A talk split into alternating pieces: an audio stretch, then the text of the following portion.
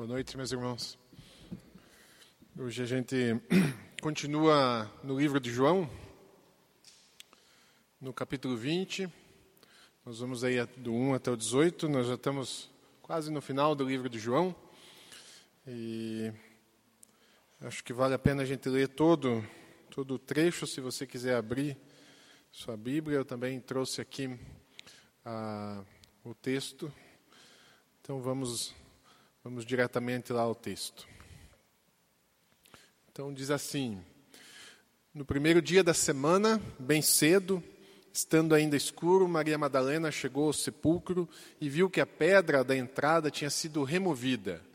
Então correu ao encontro de Simão Pedro e do outro discípulo, aquele a quem Jesus amava, e disse: Tiraram o Senhor do sepulcro e não sabemos onde o colocaram. Pedro e o outro discípulo saíram e foram para o sepulcro. Os dois corriam, mas o outro discípulo foi mais rápido que Pedro e chegou primeiro ao sepulcro. Ele se curvou e olhou para dentro, viu as faixas de linho ali, mas não entrou. A seguir, Simão Pedro, que vinha atrás dele, chegou entrou no sepulcro e viu as faixas de linho, bem como o lenço que estivera sobre a cabeça de Jesus. Ele estava dobrado à parte, separado das faixas de linho. Depois o outro discípulo, que chegara primeiro ao sepulcro, também entrou. Ele viu e creu. Eles ainda não haviam compreendido que, conforme a Escritura, era necessário que Jesus ressuscitasse dos mortos. O segundo trecho fala aí sobre Jesus aparece a Maria Madalena e diz assim: Os discípulos voltaram para casa, Maria, porém, ficou à entrada do sepulcro chorando. Enquanto chorava, curvou-se para olhar dentro do sepulcro e viu dois anjos vestidos de branco, sentados onde estivera o corpo de Jesus, um à cabeceira e o outro aos pés. Eles lhe perguntaram, mulher, por que você está chorando? Levaram embora meu senhor, respondeu ela, e não sei onde o puseram. Nisso ela se voltou e viu Jesus ali, em pé, mas não o reconheceu. Disse ele: Mulher, por que você está chorando? Quem você está procurando? Pensando que fosse o jardineiro, ela disse: Se o Senhor o levou embora, diga-me onde o colocou, e eu o levarei. Jesus lhe disse: Maria. Então, voltando-se para ele, Maria exclamou em aramaico: Rabone, que significa mestre. Jesus disse: Não me segure, pois ainda não voltei para o Pai. Vá, porém, a meus irmãos e diga-lhes: Estou voltando para meu Pai, Pai de vocês, para meu Deus e Deus de vocês. Maria Madalena foi e anunciou aos discípulos: Eu vi o Senhor e contou o que ele lhe dissera. A, a ressurreição de Jesus, ela é um dos, dos textos mais belos, é, cheios de significado é, para nós que somos cristãos. Semana passada a gente viu no estudo aqui com o Padilha uh, sobre a morte de Jesus, a crucificação uh, e, todo, e todo o sofrimento. Né? Jesus morreu num lugar chamado é, Gólgota, o Calvário, né, ou a caveira, a tradução disso é a caveira, né, uma colina é, fora da cidade de Jerusalém. E naquela época, os criminosos executados é, na cruz, ou seja, os criminosos executados pelo, pelo Império Romano, que eram executados em cruz, eles não se permitia que eles fossem sepultados. Então eles é, eles eram jogados para serem devorados pelos abutres é, eles não permitiam que o corpo fosse devolvido à família, que seria o caso é, de Jesus. Né? Com Jesus foi diferente, vocês lembram disso? A gente leu, estudou, viu isso semana passada. José de Arimateia ele foi pedir a Pilatos o corpo de Jesus e Pilatos permitiu então uma exceção. Então Jesus foi uma exceção. Né? É, para os romanos, é, para os judeus, os criminosos eles tinham um cemitério separado né, longe da cidade, é, onde somente aqueles que descumpriam a lei eram sepultados lá. Mas vocês lembram, né, vamos ver se vocês lembram, que Jesus foi sepultado em um lugar onde nunca alguém antes havia sido sepultado. Vocês lembram que lugar é esse? Lembra? Alguém? Não aparece nos filmes quase, né? Não aparece nas, nas ilustrações. Mas Jesus foi sepultado num jardim. Né? Ah, não só um lugar onde nunca alguém havia sido sepultado, mas também um jardim, algo que escapa um pouco a nossa ah, compreensão do, do, do, que a gente vê nos textos. Parece que passa um pouco desapercebido isso. Ah, você percebe ali que no texto que a gente leu, que Maria Madalena chega a confundir Jesus com o, com o jardineiro. Né? Então, com certeza, era um jardim vistoso, porque tinha até um jardineiro para cuidar do, do jardim. Ele era um lugar, José da Arimateia era rico, provavelmente um lugar que ele estava guardando para ele, ou para a família dele, né? Uh, então, um lugar especial. Cemitério, normalmente, cemitério, sepulcro, são lugares de lembranças ruins, são lugares feios, né? Lugares de concreto, de pedra, ah, aqui no Brasil nós temos essa tradição de culto aos mortos, então é lugar de, de cheiros ruins, vela queimando, né? Vela queimando, é, preto, branco. É, o cemitério não é um lugar muito agradável para se ir, né? Mas Jesus foi sepultado, então, entre flores e plantas, é, um lugar colorido, um lugar perfumado, como só um jardim é, pode ser. E vocês devem lembrar também que José de, de Arimateia, é, eles trataram o corpo com mirra, mirra e aloés. Lembra que o, o Dalton leu aqui semana passada o trecho, o texto. E os judeus não, eles não embalsamavam o corpo, mas eles usavam essa mistura, e era uma mistura considerável, é, eram mais de 30 quilos, né?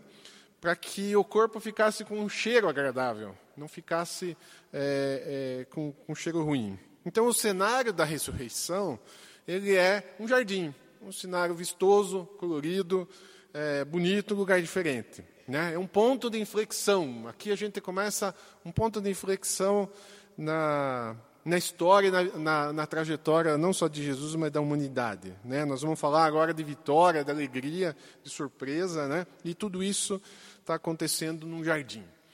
Vocês lembram que outro lugar da Bíblia que fala também de um jardim muito mais vistoso e poderoso? Do Éden, né? O jardim do Éden.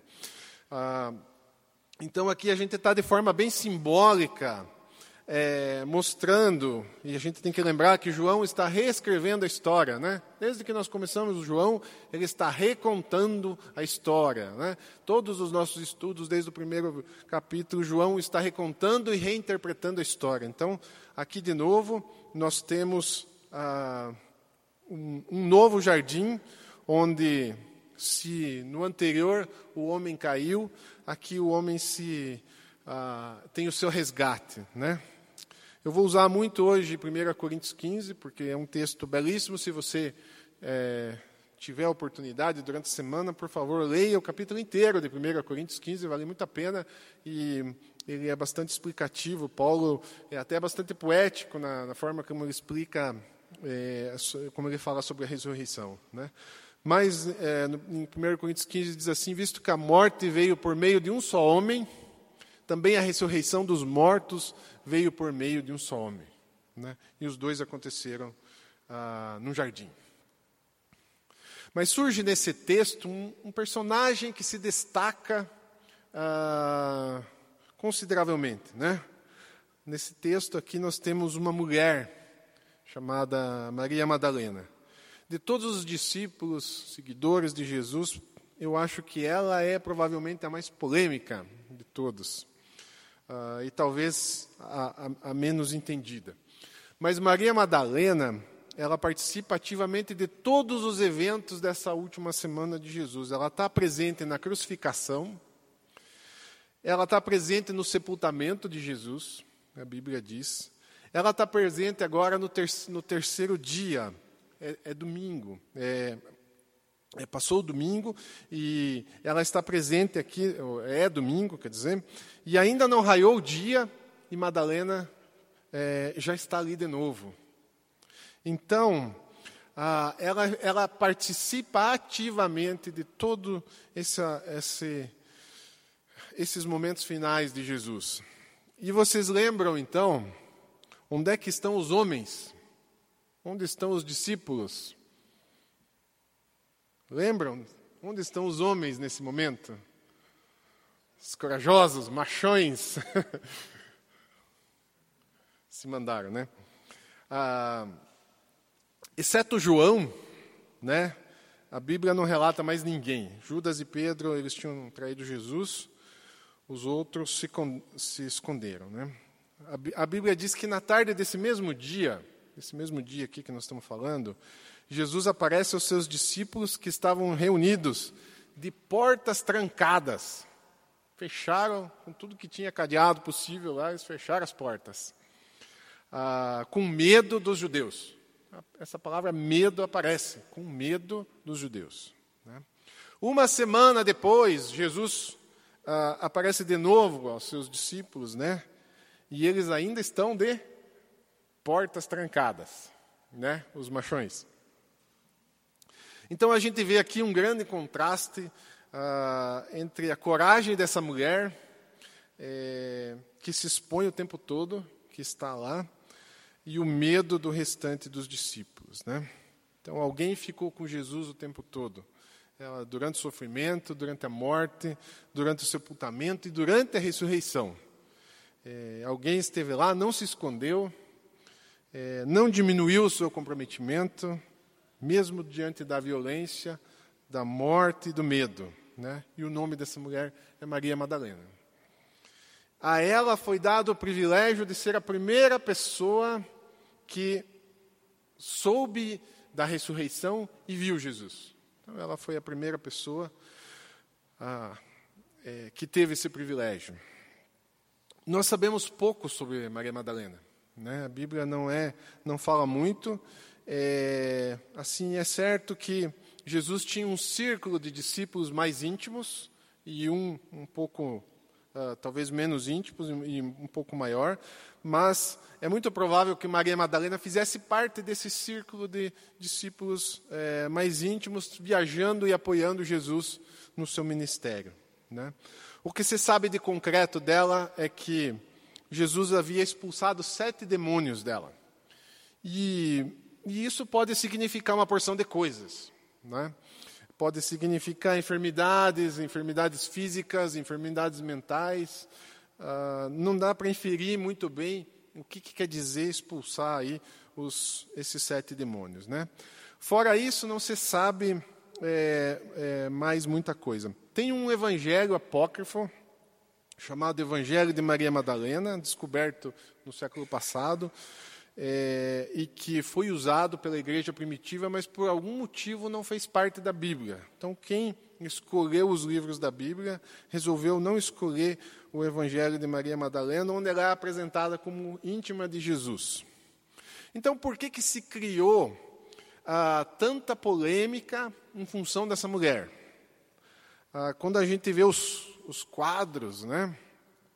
quando a gente vê as pinturas quando a gente vê os filmes, né? Uh, ela é sempre apresentada como uma mulher voluptuosa, né, de cheia dos, dos decotes ousados, cabelos longos, é, seios fartos, sempre aquela cara de apaixonada. Então, Maria Madalena, ela parece que incorpora esse, esse perfil que tem sido usado uh, de maneira errada, até vou explicar por quê. Uh, mas de onde será que veio isso? Hum? Alguém tem alguma ideia de onde será que veio essa, uh, essa percepção de que Maria Madalena seria uma outra mulher? Não veio da Bíblia. Uh, lá pelo século VI, um papa, né, esses católicos, um papa fez uma interpretação. Ele, uh, ele interpretou que aquela mulher está lá em Mateus 26, que encontra Jesus em Betânia, que se aproxima de Jesus, que derrama um perfume caríssimo sobre a cabeça de Jesus, aquele perfume que Judas disse que daria, deveria ser vendido e dado aos pobres, uh, que a Bíblia diz que se chamava Maria, se chamava Maria, mas não se chamava Maria Madalena. Então, se a Bíblia diz que chamava Maria, porque chamava Maria. Só isso. Né? Então, é, esse Papa começou a juntar essas coisas e disse: não, essa Maria daí é Maria Madalena. Aí, num outro texto de Lucas, Lucas 7 em diante, ah, uma mulher que a Bíblia não diz o nome, a Bíblia não diz o nome, mas que é apresentada como uma pecadora, quer dizer, uma prostituta. Então, é, uma pecadora nesse sentido aqui é uma prostituta. Ela também traz um perfume. É, ela abraça os, pré, os pés de Jesus, ela lava os pés de Jesus com as suas lágrimas e ela enxuga com os seus cabelos, assim, numa cena muito forte, e unge com perfume. Uh, esse Papa também ligou isso com Maria Madalena. Né? Então, ligou os pontos: os sete demônios, a pecadora, a prostituta, a Maria, e aí juntou com Maria Madalena. Mas a Bíblia não diz nada disso. Né? Então, isso é, uma, é um mito, né? digamos assim, um mito, não é uma verdade, é uma confusão que foi feita e ficou isso ah, na cabeça das pessoas, nos filmes, nos quadros, etc. Daquele tempo para cá. Né? Então a gente precisa reabilitar aqui Maria Madalena. Precisamos reabilitar no sentido de que ela era uma discípula corajosa, ela era íntima de Jesus, ela era participativa, provavelmente atuando ali no mesmo nível dos discípulos homens, com uma certa liderança também, ao qual foi dado o privilégio de ser a primeira pessoa que viu Jesus ressurreto. E recebe também o privilégio de receber a ordem de compartilhar a boa nova que diz assim: Vá, porém, a meus irmãos e diga-lhes: Estou voltando para meu Pai e Pai de vocês, para meu Deus e Deus de vocês. Então, se a gente pudesse ter uma primeira conclusão aqui do estudo de hoje, nós podemos dizer que essa é uma mulher especial. Ela é uma mulher especial. Ela é amada por Jesus de forma especial. Ela é uma mulher que fez diferença na sua na igreja primitiva e na sua época. Ela não teve um filho como Jesus, com Jesus, como diz lá o Código da Vinci, essas bobagens todas aí, né? E parece que para nós e para os homens, né, parece que um, pouco impossível de que um homem e uma mulher tenham uma amizade verdadeira e profunda. Mas mas parece que é isso que acontece aqui, né? Ah, então, é isso sobre essa mulher. Essa é a primeira parte que queria falar sobre Maria Madalena. Muito bem, mas vamos em frente e vamos então agora falar um pouco sobre a ressurreição propriamente dita. Tá? Ah, por que, que a ressurreição tem valor para nós? Nós não vamos estudar aqui a ressurreição hoje como um fato histórico não é só isso que nos interessa. Não nos interessa só saber que Jesus ressuscitou, que foi em um jardim e que pessoas estiveram uh, vendo isso. Por que, que a ressurreição é importante para nós que somos cristãos? Então vamos lá para 1 Coríntios 15. Vamos ler de novo. Diz assim: Paulo diz assim: se não há ressurreição dos mortos, nem Cristo ressuscitou. E se Cristo não ressuscitou, é inútil a nossa pregação, como também é inútil a fé que vocês têm. Se é somente para a vida que nós temos esperança em Cristo, somos de todos os homens os mais dignos de compaixão. Se os mortos não ressuscitam, comamos e bebamos, porque amanhã morreremos. Então eu pensei vários pedacinhos, não é 15, 21 ali, me desculpe, tá? Mas é vários pedacinhos do, do 1 Coríntios 15. O que Paulo está dizendo para nós, então, é que a ressurreição de Cristo define a nossa, define nossa vida após morte. E se Jesus não ressuscitou, então nós também não ressuscitaremos. Né? E podemos nos considerar miseráveis, quer dizer que Cristo só serviu para essa vida. E só serviu para essa vida, então melhor aproveitar. Aproveite a vida até o fim, comamos e bebamos, amanhã vamos morrer. Essa era uma máxima que existia naquela época. Né? Uh, esse era um lema da época. Vamos aproveitar a vida. Né? Aproveite a vida, aproveite o dia, faça uh, tudo o que você quiser. Se não existe uma vida daqui para frente, então aproveite. Se você não acredita que existe uma vida após essa, e que essa vida realmente vale a pena, viu, aproveite o que puder. É muito, é meio lógico isso, né?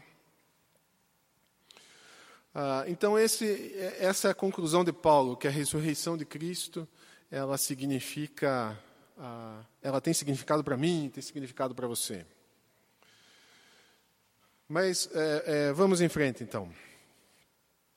Aqui me chama a atenção um outro fato do texto que a gente leu, é de que Maria Madalena não reconhece Jesus é, logo que o vê. Ela nem mesmo reconhece os anjos ali. Né? Eles, os discípulos, parece que eles têm dificuldade de entender é, o que estava acontecendo. E ela confunde Jesus com o jardineiro. Né? E ela só reconhece, ela, ela só reconhece Jesus quando ele se dirige a ela pelo nome. Né? Quando ele fala Maria, é que cai a ficha que aquilo ali era Jesus.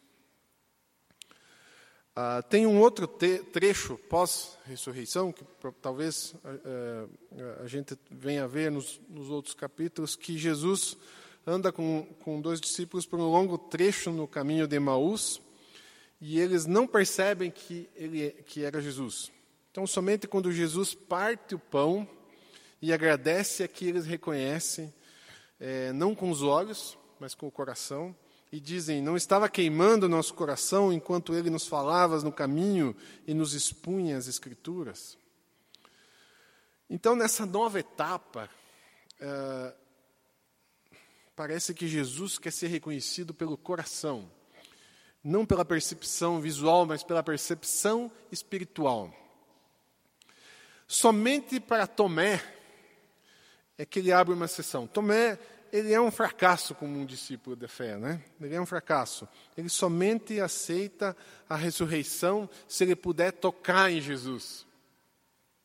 E no próximo capítulo de João, a gente, vamos, a gente vai ver que os discípulos estão lá de portas trancadas, né? E Jesus entra é, certamente não pela porta, mas de alguma outra maneira. Uh, ele ultrapassa essa questão da barreira material, das coisas, do, do espaço, dos lugares. E Tomé, esse cego espiritual, ele diz assim: Se eu não vir as marcas dos pregos nas suas mãos, não colocar o meu dedo onde estavam os pregos e não puser a minha mão no seu lado, não crerei. Né? Então, Tomé é aquele sujeito que eu, eu só acredito se eu enxergar e tocar. Ah, então, Jesus tem, tem que lhe convencer dessa forma. Ele aparece e diz para Tomé: coloque o seu dedo aqui, veja minhas mãos, estenda a sua mão e coloque-a no meu lado, pare de duvidar. E depois ele chega a ser irônico com Tomé, porque ele diz assim: porque me viu, você creu? Felizes os que não viram e creram. Que somos nós aqui. Ah, então, de alguma forma, esse corpo que Jesus apresenta ah, é um corpo diferente. E eu não sei se você já pensou nisso, você nunca pensou nisso, eu, eu, eu já pensei. Ah, nunca aconteceu essa dúvida na sua cabeça? Como que nós seremos é, no céu? Como será nosso corpo? Será um corpo? Né? É, como que isso vai acontecer? Será o corpo que eu tenho aqui? Será diferente desse? É, durante todo o século passado, criou-se um mito de que a alma pesava 21 gramas. Tem até um filme com esse nome, chamado 21 gramas. E da onde que vem isso? Um médico esquisitão, ele resolveu fazer uma experiência. Ele, ele foi num hospital, pegou alguns moribundos lá que estavam ali próximos da morte, e colocou balanças nas camas, né? Colocou balança em cada cama.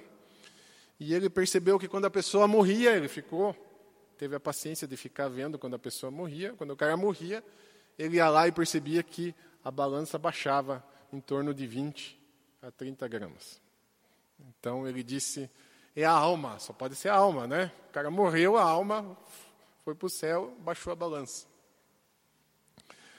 Ah, e é claro que não é verdade, né? Depois, mais tarde, se comprovou que o que acontece é que quando uma pessoa morre, o seu sangue para de circular e, evidentemente, ele para de passar no pulmão, o pulmão refrigera o sangue, então tem um aumento muito súbito de temperatura e acontece que essas 21 gramas é o suor que você perdeu, que evaporou.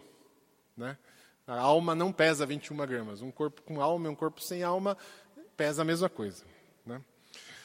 Ah, mas essa curiosidade de que ah, de como nós seremos, é, talvez a gente possa, da própria Bíblia, entender algumas coisas. Né? Como cristãos, nós podemos entender algumas coisas. Primeiro, que eu gostaria de falar é que eu vou ser um indivíduo. Nós seremos indivíduos, seremos seres. Né? Ah, eu não vou me perder no infinito de Deus, como algumas religiões acreditam. Elas acreditam que a gente se dilui em Deus mas nós não nos diluiremos em Deus.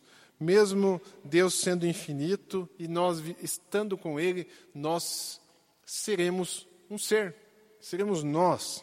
Né? Teremos a nossa história, teremos percepções, sensações, ah, pessoas conhecidas, seremos um ser unido a Deus, mas seremos um ser. Paulo usa a palavra corpo espiritual para falar sobre isso. E isso não ajuda muito porque são duas palavras contraditórias no nosso entendimento. Né? Corpo significa uma coisa para nós e espírito significa outra. Ele diz assim: ó, se há corpo natural, há também corpo espiritual. O primeiro homem era pó da terra, o segundo homem dos céus. Os que são da terra são semelhantes ao homem terreno, os que são dos céus ao homem celestial. Então, o que, que eu quero dizer? Jesus que vem para os discípulos, para Maria Madalena, uh, ele não é um fantasma, ele não é uma aparição, ele não é uma visão. É, ele come peixe, né? Então, ele não é uma alucinação. Ele é um corpo diferente do seu corpo, parecido com o seu corpo. Né? Mas nós estamos falando de uma outra dimensão em que o corpo não tem os limites que nós temos hoje, não tem os limites de espaço, né? os limites de tempo. Ah, e isso me faz pensar um pouquinho sobre a espiritualidade que nós temos hoje como cristão, cristãos, que é uma espiritualidade longe do corpo. Ela é muito mais voltada para o espírito. Parece que nós temos uma certa tendência ao desprezo pelo corpo. Ah, um exemplo é a unção que eu citei aqui, que acontece com Jesus. Outro exemplo é o jejum, que é uma prática espiritual que liga, que nos liga muito fortemente com o corpo. E não sei se vocês sabem, mas ah, até mesmo a ciência já descobriu que o jejum é uma das melhores práticas que existe. Rendeu até um prêmio Nobel uh, ano retrasado ou passado, não, não sei.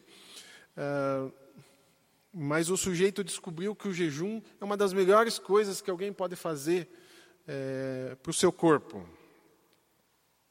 E nós perdemos isso. Me parece que a gente vai um pouco perdendo essa espiritualidade que relaciona o corpo com o espírito, com a mente.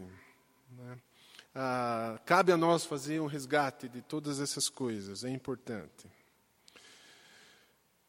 É, uma das experiências mais marcantes da minha vida, uma das experiências assim espirituais mais marcantes da minha vida, ela aconteceu é, na semana que a minha mãe faleceu.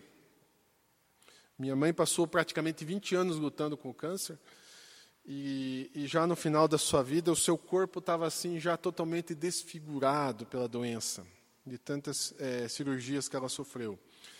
Mas no dia anterior ao, ao dia da morte da minha mãe, é, a minha esposa, a Luciana, teve um sonho. E ela sonhou que nós dois estávamos no, no hospital, à beira da cama da, da minha mãe, em pé. E de repente minha mãe levantou e falou assim, tocou o seu rosto, né, tocou o seu corpo e disse assim: finalmente eu estou curada. Né? Isso foi um sonho. E no dia seguinte nós fomos visitar minha mãe, ela estava na UTI do hospital, e nós chegamos no exato momento em que ela estava morrendo. E é uma experiência muito forte porque você come, consegue, você começa a olhar aqueles monitores todos que estão ligados no corpo da pessoa e você vai vendo os sinais vitais diminuírem, o batimento vai, bater, vai diminuindo 60, 50, 40, até que chega a zero. Uh, e foi tão forte assim para a gente que até as, as enfermeiras que estavam ali, elas se emocionaram, começaram a chorar. E é muito possível que talvez nesse, naquele momento ela tivesse acontecido isso, ela tivesse levantado e tivesse visto de que ela tinha recebido um corpo saudável. É nisso que a gente acredita. Ah, o, o, nosso corpo, e acho que Paulo fala isso ah, muito bem, ele diz assim: o corpo que é semeado é perecível e ressuscita imperecível. É semeado em desonra e ressuscita em glória. É semeado em fraqueza e ressuscita em poder. Então, a, esse corpo que vamos receber, que é como uma semente do nosso que existe aqui, ele será um corpo saudável, perfeito. Né? Não se preocupe, se você tem artrose, se você tem uma doença, você no céu não vai ter isso. Você não vai viver é, com essas coisas para sempre. E acho que não dá para ir mais longe que isso. Né? Não sei se a gente consegue ah, avançar muito mais, falar sobre, sobre como vai ser o nosso corpo. Ah, a gente corre o risco aí de fazer, de inferir coisas que talvez não sejam verdadeiras.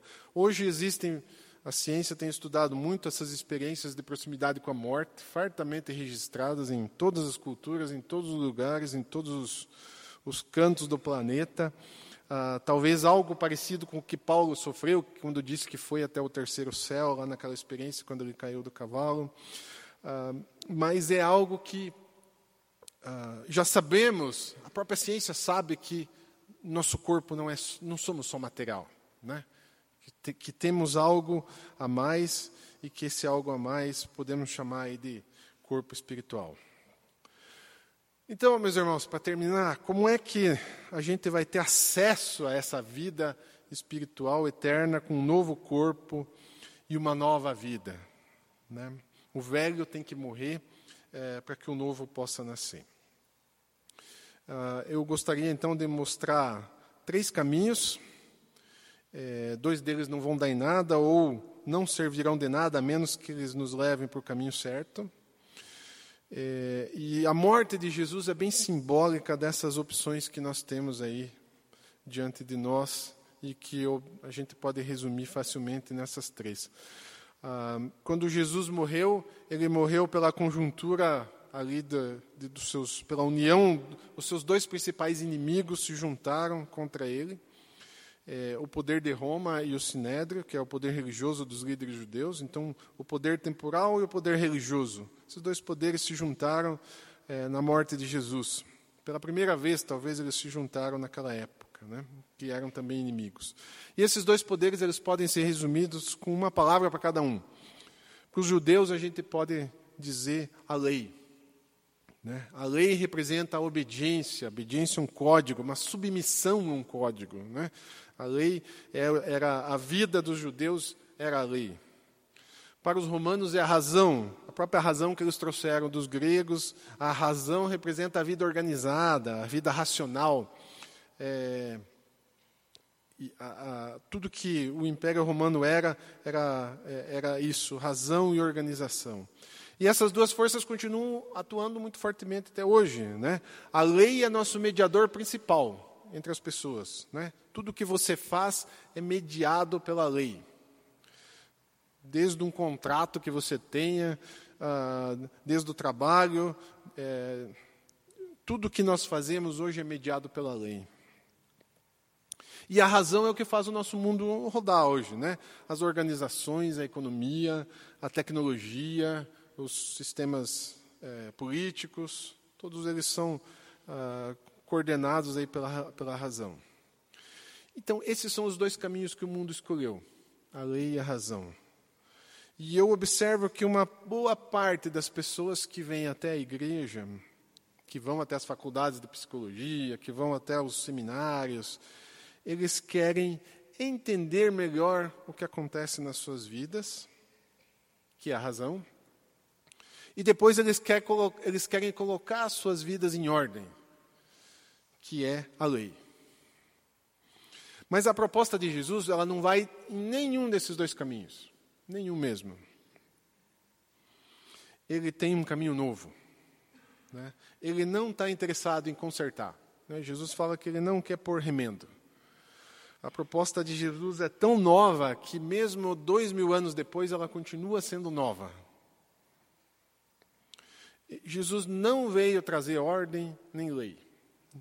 Talvez ele até traça, traga desordem. Né?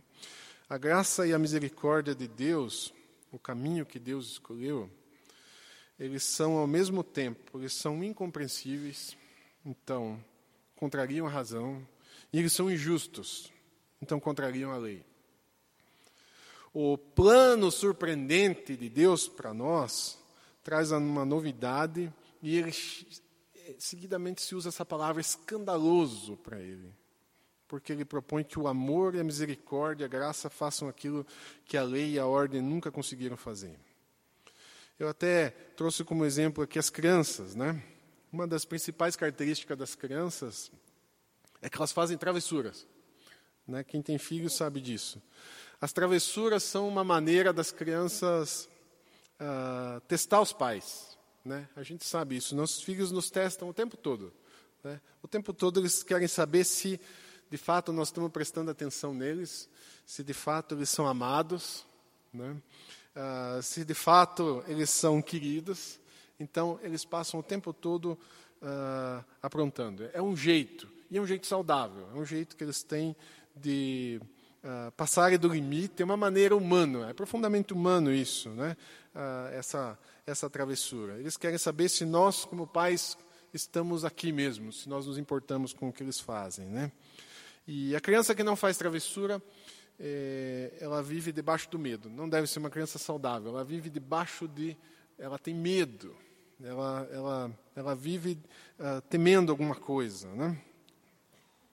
E talvez a criança que vive debaixo do, de, do medo também é uma criança que não sabe o que é o amor, porque o amor espanta o medo, né? Jesus sempre nos, é, Jesus nos anima dizendo que se nós não formos crianças, não entraremos no reino dos céus, né? E o que que isso tem a ver conosco aqui nessa noite, né? Esse comportamento das crianças a gente carrega conosco, né? A gente traz junto, consciente ou inconscientemente, a gente continua trazendo esse comportamento. É que a gente vai fazendo travessuras de gente grande, né? Ah, esse medo de não ser amado, ele continua a gerar isso em nós. Nós transferimos para os nossos relacionamentos é, e passamos a agir com base no medo e não no amor. Pode perceber que aqueles relacionamentos que são baseados no medo, eles, eles são sempre de proteção, eles nunca são de entrega. Né? Então, passado algum tempo, a gente começa a entender a espiritualidade como um programa de esforço. Né? Parece que a gente precisa se esforçar para melhorar e para atender um código, atender a lei, atender a, o que as pessoas esperam de nós. Né? E esse esforço é baseado no ego, é baseado em nós mesmos. Né? É um esforço na tentativa de nos conformarmos a alguma coisa. E aí a nossa espiritualidade começa a diminuir de novo. Então só existe crescimento espiritual se esse ciclo se fecha o ciclo de errar, o ciclo de reconhecer o erro e o ciclo de se sentir perdoado e amado de novo. Né? Então, quando a gente consegue fazer isso rodar, parece que a nossa vida começa a fazer sentido diante de Deus. Quando algum, por algum motivo eu, eu deixo de errar, eu passo a me tornar alguém que está sempre acertando, alguém que, que, que, que parece que faz as coisas sempre no sentido de ser perfeito, que busca essa perfeição, né? Ah, eu vou me tornando, parece que um pouco mais máquina, né? A gente vai sempre tentando fazer o igual, sempre tentando se conformar, sempre tentando ser certinho, sempre tentando não se arriscar. Né? E a gente vai se tornando menos humano e menos espiritual. E máquina não vai para o céu, pode ter certeza. No céu não vai ter tablet, não vai ter computador, microfone, essas coisas não, não existirão. Somente aquilo que é humano vai para o céu. Ah, e eu percebo que os nossos ambientes também vão ficando é, pesados, né? Porque esse mesmo rigor com que a gente julga a nós mesmos, a gente acaba julgando é, os outros ou até com rigor maior. Então, acho que é, isso é estranho um pouco, né? Eu percebo às vezes entre nós, percebo em mim, é estranho, porque o caminho de Jesus não é esse. O caminho de Jesus passa sempre pela misericórdia, pela graça, pelo perdão. O caminho do mundo é o caminho de lei e de ordem, de obediência, de conformidade. Né? Então, quando Jesus está dizendo para nós que as prostitutas e os ladrões nos antecedem, ele, ele precisa ser levado a sério.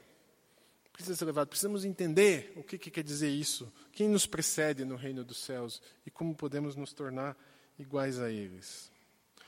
Ah, então, meus irmãos, essa é a minha oração, de que a gente consiga encontrar esse verdadeiro caminho que é Cristo, uh, que a gente consiga entender que a espiritualidade de Cristo é baseada no meu reconhecimento, na minha falha, no meu pecado, nas minhas travessuras, né?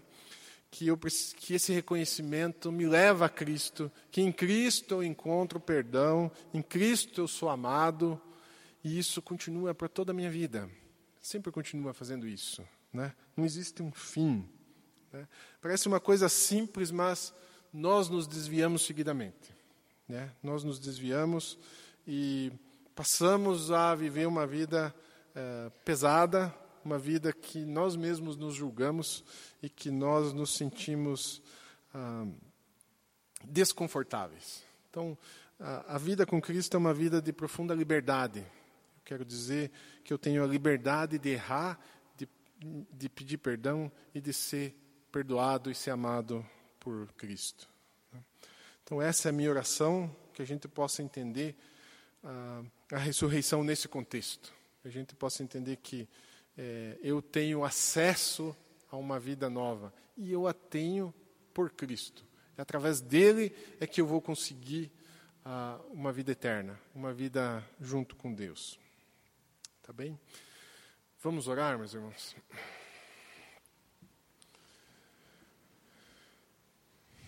Pai querido, quero te pedir que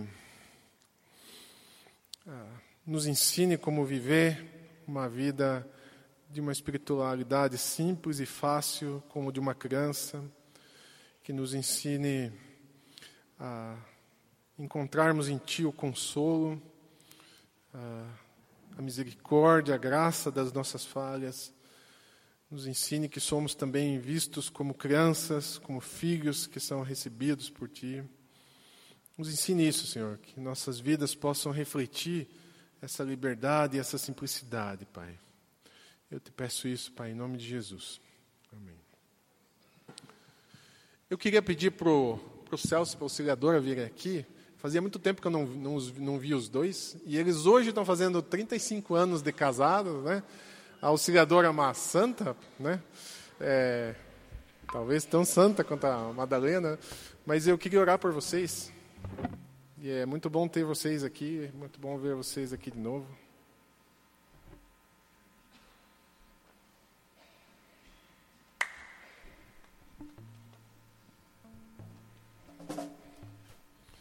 Meu Pai querido, eu quero te pedir a bênção sobre esse casal e sobre tudo que eles têm vivido esses, todas essas décadas juntos aqui um, um com o outro. Ah, abençoe, Deus, abençoe sua vida, abençoe esse casamento e abençoe ah, o casamento com Cristo no meio, como ah, alguém que está intermediando tudo que eles estão fazendo, Senhor. Abençoe a saúde deles, abençoe o seu corpo, Senhor, e que eles façam parte desse corpo de Cristo tão querido e, e amado, Senhor. Te peço isso em nome de Jesus, Pai. Amém.